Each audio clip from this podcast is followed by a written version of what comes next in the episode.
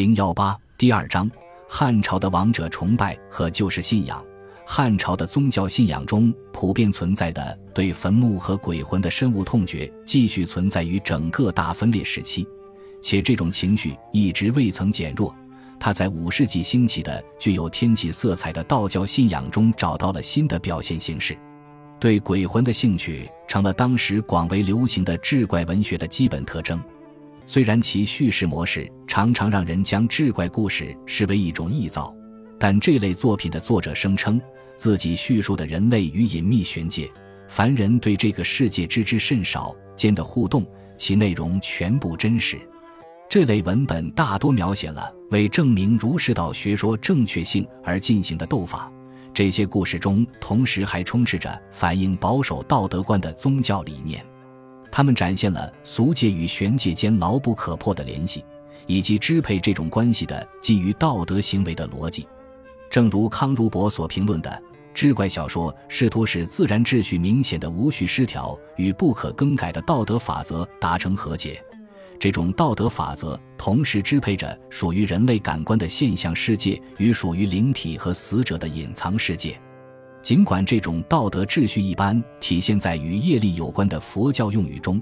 但作为业报理念基础性概念的互惠关系、宇宙感应、道德均衡等，则可以追溯至汉朝时的中国本土思想。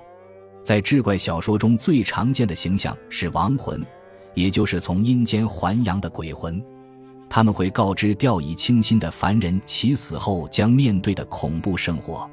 有些故事描写了与假扮活人的鬼魂的不幸相遇。这些鬼魂通常是被困在生死交界地带的可悲魂灵，他们为了能成功转生而向凡人寻求帮助。帮助的内容可能是为死者的尸体筹办合乎规范的葬礼，或者为其提供祭品。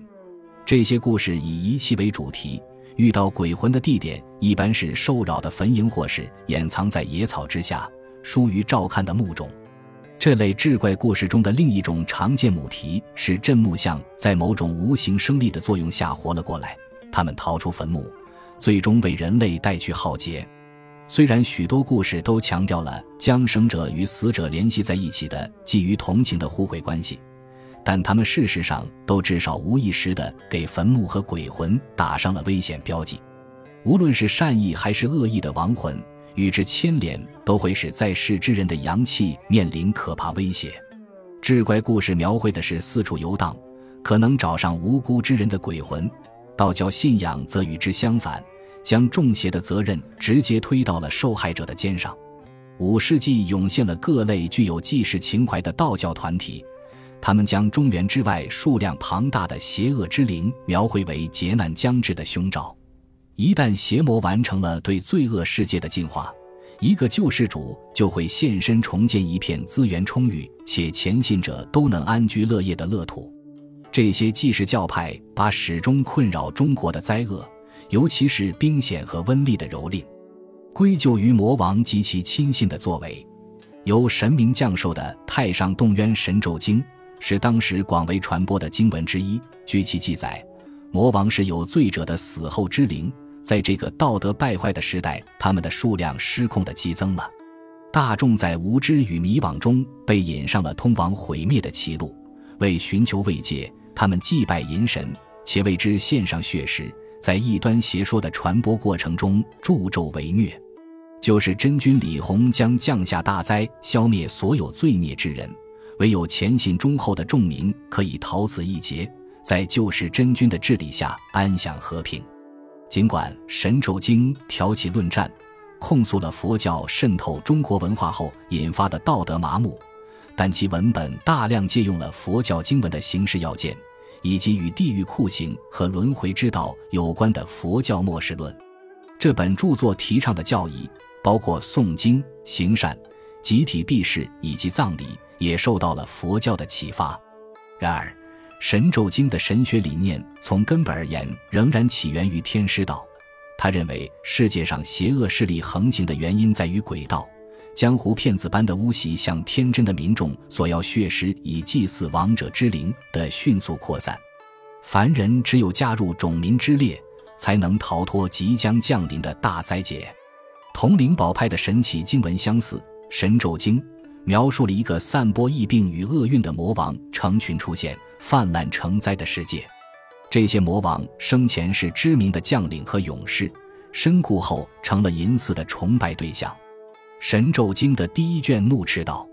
若异鬼不去，妄称大神，山林设寺，试问庙主，坏君死将，托己之鬼来助邪王，病痛世人，不从大法者，十方杀神兽而诛之。”但文本也为魔王恢复了声誉，将其视为已臣服于道家权威的邪灵。并指派其担任统帅各路下鬼的军事将领。如果无法约束自己的手下，并纵容他们戕害众民，那么魔王就不得不面对恐怖的刑罚。而那些服从命令、相助扩散正统信仰、为民众提供救济的魔王，则将被晋升为到教众天神中的高级神官。然而，即便那些正义的魔王，也会为人类带来磨难和痛苦。因为他们所代表的是正义报复性的方面，他们扮演的角色使他们用疾病和不幸惩治为恶之徒。虽然在《神咒经》和其他类似文本的描绘中，魔王及其仆从已经和天庭权威结成了牢固的合作关系，但他们王者之灵的初始身份并没有被遮掩。和其他道门之人一样。这些祭祀团体的领袖试图将通俗信仰中的神奇吸收到自己的正统信仰中。《神咒经》中的某些魔王是真实的历史人物，他们几乎都是勇武的英雄，且都曾被尊奉为被道教视为异端的民间信仰中的神奇。他们曾经是向人们索要血尸的淫神，但此时他们作为众神奇的冲锋队被纳入了道家神仙等级制度。福道双修的陶弘景根据上清诸道人的通神记录编成了真告，真告同样收录了俗神的详细名单。他们原本都是因凶死而出现的亡灵，在臣服于天神之威后，被任命为神仙体系中的低级官员。汉朝的王者崇拜对道教和佛教生死观的形成产生了重要影响。但同时，中国本土关于死后生活的看法也经历了深刻的改变。在战国与汉朝十分显眼的对死者及其灵力的恐惧，逐渐被替换为对先祖及其在地下遭受的磨难的同情。商王及商朝贵族们尊崇的那种神格化的祖先早已悄然消失。强大的武士和身居高位之人生前拥有的令人生畏的力量，在死后得到了保留。但绝大多数人需要面对的是在地狱中被处以苦刑的惨淡前景，对祖先诅咒的畏惧之情逐渐减轻，在世之人所考虑的主要问题也随之变为如何将祖先们从阴间的苦难中拯救出来，如何为他们提供援助，如何帮助他们实现超脱并获得救赎。此外，在佛教救世神学和灵宝派教义中，祖先和鬼魂间的区别开始变得模糊。佛教和灵宝派都提倡救度世人，他们的宗教实践都致力于拯救众生，不管救助对象是不是亲属。当然，我们不能过分夸张地认为祖先已经完全沦为与一般鬼魂无异的悲惨亡灵。对多数普通佛教信徒来说，佛教的重点显然在于为自己的祖先，而不是为所有未获得宽恕的逝者行善积德。尽管如此。大分裂时期，教派运动的总体倾向仍在于抹掉祖先之灵和生人亡魂间的区别，并且在虔诚的信徒和卑鄙的恶徒间划分界限。这种趋势在具有祭祀情怀的信仰中表现得最为明显。他们不再把死者之灵视作家族的祖先，而是将所有亡魂一起看作需要同情与拯救的对象。尽管祖先与鬼魂在不同宗教传统中都保留了各自所独有的特征，但他们的形象不断相互靠拢，最后都成了即将接受死后审判和惩罚的可比罪人。然而，在对神的定义上，佛教和道教间的差别仍然显著。在中国佛教中占据主导地位的，是对以多化有情众生为追求的诸佛菩萨的信仰。其中，观音是最受欢迎的神奇，是无处不在、慈悲为怀的菩萨，为把佛法布施给寻求解脱与拯救的世人。他可化身为多种人类形象。与之相反，上清派的天神则高高在上，超凡脱俗，只有掌握秘籍和苦修的修士能够与之接近。道教的众神是宇宙规范性道德秩序的典范，支配这种秩序的是世俗官府的一种拟像体系。